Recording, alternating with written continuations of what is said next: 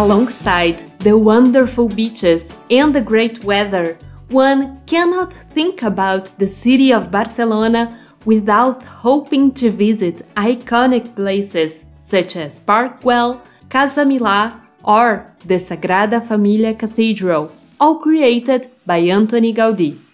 Antoni Gaudí was born in a Catalan village in Spain in 1852. He was very religious and had a difficult childhood because he suffered from a rheumatic disease that sometimes limited some activities, such as playing in the street with other children.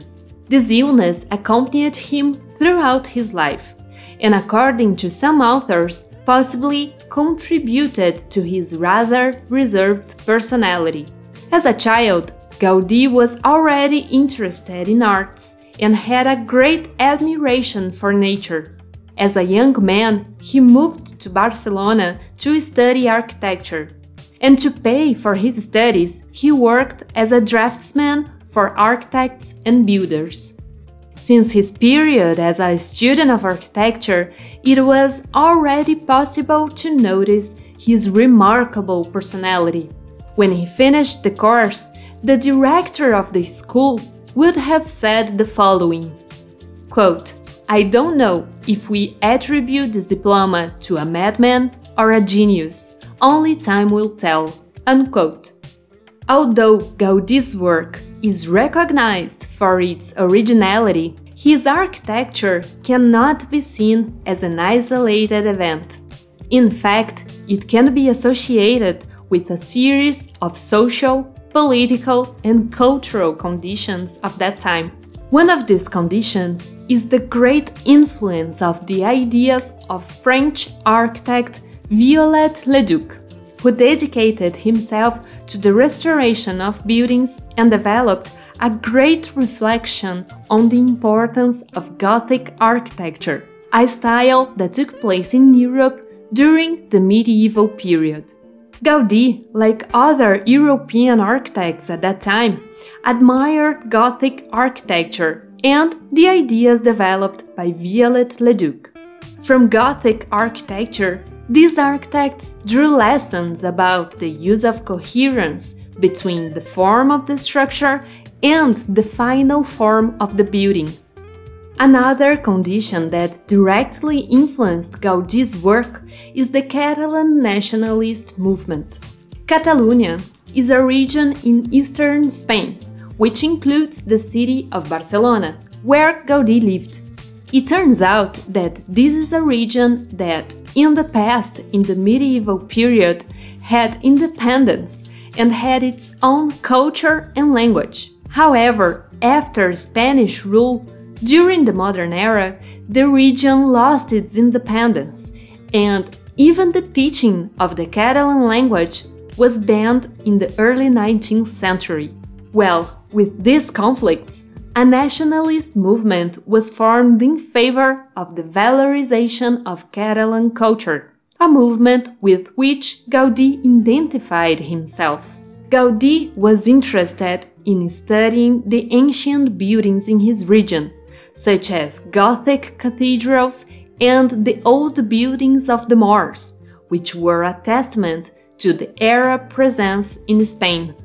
In addition to these facts, in 1854, in Barcelona, the walls of the old medieval city had already been torn down, and Ildefonso Cerdà's plan to expand the town would transform its urban era. Along with these urban changes, there was an accelerated industrial development. So, Barcelona was becoming a city conducive to the development of new buildings and monuments. The industrial bourgeoisie that was being formed showed a feeling of nationalism and autonomy, hoping for a revitalization of Catalan cultural roots. A fact that, however, clashed with the modernizing desires, also defended by this industrial bourgeoisie. Gaudí's work, then, enters into action in this context of contradictions between modernization and the rescue of Catalan culture. His work deals with both innovation and the rescue of elements of tradition. At the beginning of his career, it was evident a tendency towards the use of elements from the old Arab constructions. In this period of his career, which was also called the Moorish period, one of his best known works is the Vicens House, which was made for a brick and tile manufacturer. In this house, small towers allude to the minarets of mosque architecture, and the very fine and delicate details remember the Arab decorations. In this work, Gaudí used different materials combining raw stones with colored bricks and tiles. Inside, the spaces are richly decorated with motifs from nature, such as flowers and birds. In a similar style, with strong Moorish influences, Gaudí also executed the country house known as Casa El Capricho. Here, a tower takes up the typical minarets of the mosques and the profuse repetition of ornaments is a resumption of this Moorish tradition. In such works, although Gaudí clearly alludes to the Arab constructions, he also alludes to European elements. The figures on the ornaments, for example, depict typically European flowers and animals. The second phase of Gaudí's work is known as the Gothic period. In this phase, Gaudí made two buildings with a strong influence of Gothic architecture, although he tried to avoid copies of historic buildings. He built the Colegio Teresiano in Barcelona and the Episcopal Palace of Astorga in Leon. After these phases, Gaudí began to develop a more personal style. Although he still carried Gothic and Moorish influences, the architect began to develop works with greater originality. From then on, his works began to receive even greater recognition and appreciation.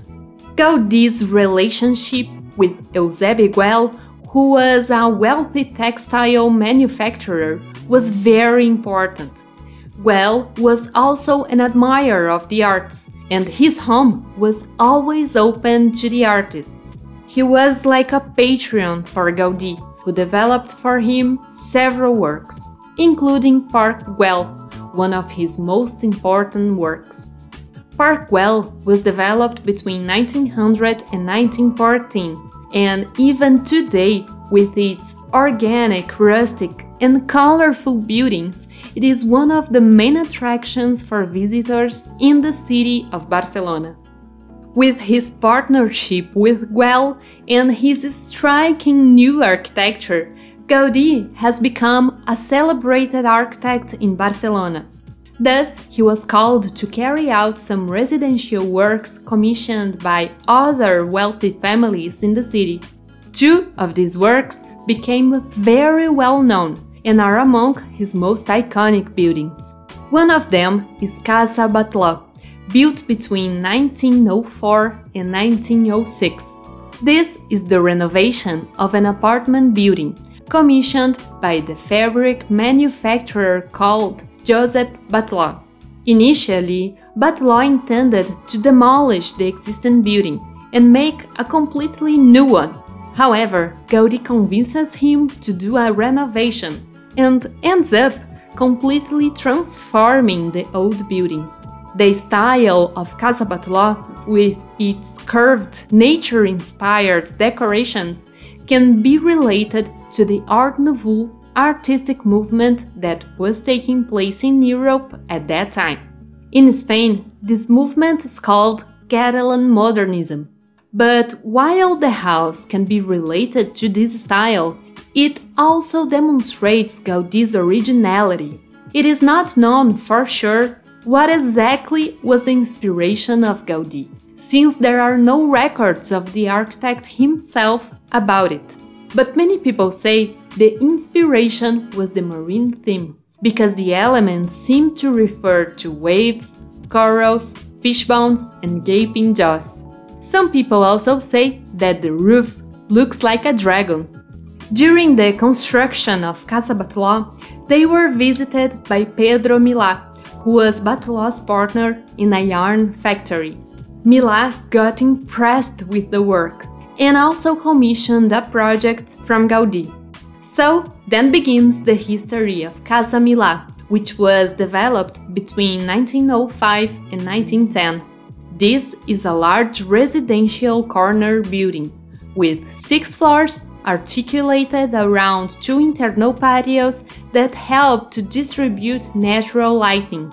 It also has an attic, a basement, and a roof level. The structure was made of massive bricks and stone pillars. And because of the stone pillars, Gaudí was able to free the dividing walls from supporting loads. In this way, he could make each plant with different configurations. But the main and most striking aspect of this work is the constant presence of organic forms. Almost everything in this building is done with twisted curved lines, like the inner walls, the facade, and the ornaments. Most of the facade is covered with limestone, except for the top, which was covered with white tile mosaics. Unlike other previous works by Gaudí, Casa Milà is more monochromatic, not showing the colors that Gaudí had already used in other buildings. Looking at Casa Milà from the outside, with its curves, protrusions, and natural textures, it is possible to have the impression that its facade is an element of nature, naturally emerged over the years through a process of erosion. It is not by chance that Casa Milà became popularly known as La Pedrera, which means the quarry. Well, but one of the most admired works of the architect until today is the Sagrada Familia Cathedral, which has also become a very important tourist spot in Barcelona. However, the Sagrada Familia was started by the architect Francisco de Paula de Vilar, with whom Gaudí had already worked when he was in college. Vilar's project had a new Gothic style, and part of the work on the church's crypt was even carried out by him. But there were disagreements between Vilar and the association that had commissioned the project, and because of it, Gaudí was called on to replace the architect. Then, in 1883, at the age of 31, Gaudí took on his most ambitious work. In this cathedral, the architect followed his usual design process. Initially, he made some general drawings of his ideas, and then he improvised as the construction progressed. This process allowed Gaudí to explore his creativity. However, it also contributed to the very slow progress of the construction. Gaudí's gigantic cathedral has a very unique shape, with numerous towers that taper as they get higher. Its general appearance seems to have Gothic inspiration. Its ornamentation is profuse and full of religious symbolism. It is a complex work, and it would not be possible to explain everything about it here in this episode. But if you are interested in hearing an episode only about the Sagrada Familia, please send me a message. Well, given its proportion and its complexity, the Sagrada Familia became an extremely demanding work. And from 1914 onwards, Gaudí began to dedicate himself exclusively to it, refusing all other commissions he received. However, Antoni Gaudí died in 1926 at the age of 73, being a victim of an unfortunate accident in which he was run over by a tram on an avenue in Barcelona. The Sagrada Familia Cathedral his most ambitious work is still under construction and has become one of the main tourist attractions in Barcelona. In 2005, the cathedral was considered a World Heritage Site by UNESCO. As a conclusion, William Curtis' account of Gaudí is very interesting. Just listen to what he says. And I quote The richness of Gaudí's art lies in the reconciliation of the fantastic with the practical, the subjective with the scientific, the spiritual with the material. His forms were never arbitrary, but rather rooted in structural principles and an elaborate personal universe of social and emblematic meanings. Unquote.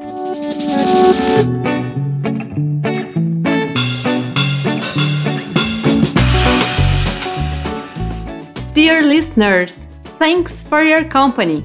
My name is Temis da Silva, and you have just listened to the Objective Architectures episode about Gaudí. Did you already know the history of this important architect? If you have some comments, questions, or suggestions, feel free to contact me by Instagram or by email. Also, please remember to rate the program with a 5 star review. Objective Architecture is an independent project, and I invite you to help the program with a little contribution. You can support the podcast on Patreon. In return, you will receive exclusive content about architecture, such as the entire podcast scripts, images, and special episodes. The link to the Patreon profile is in the podcast description. But if you want to help in another way, it would be great if you shared these and other episodes with your friends who might be interested. Follow us and stay tuned for the next episodes. Thanks and see you next week!